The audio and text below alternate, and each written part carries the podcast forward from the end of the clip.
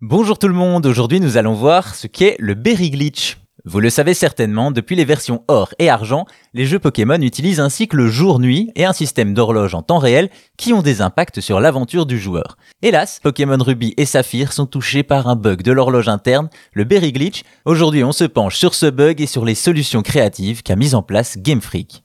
C'est en 2002 que les Pokémon sont de retour avec une troisième génération sur Game Boy Advance, Ruby et Saphir. Les fans et la critique acclament ce retour et en feront d'ailleurs le jeu le plus vendu de la console portable.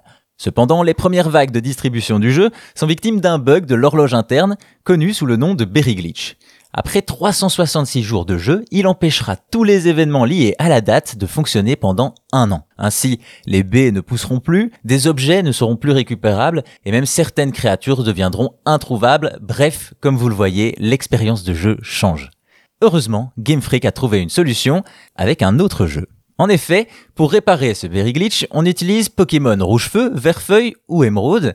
On va donc utiliser une autre Game Boy avec un de ces jeux, activer le correctif à l'aide d'une simple manipulation et relier à la console contenant la version buggée à l'aide d'un câble Link et ainsi lancer la mise à jour. Bien entendu, il faut les deux jeux, deux consoles et un câble. Aussi, ce bug est similaire à l'épuisement de la pile interne de l'horloge, et là, le seul moyen de résoudre le souci est de remplacer la pile. Sachez également qu'il y a d'autres moyens de corriger ce Berry Glitch, une méthode similaire utilisant la GameCube reliée à la Game Boy Advance, mais également des Pokémon offerts ou des e-cards contenant le correctif, mais distribués de manière localisée. Évidemment, de nos jours, ce genre d'astuce ne se fait plus grâce à l'avènement d'Internet. En effet, chez Nintendo comme ses concurrents d'ailleurs, toutes les consoles sont désormais en permanence connectées à Internet et un correctif est beaucoup plus facilement accessible.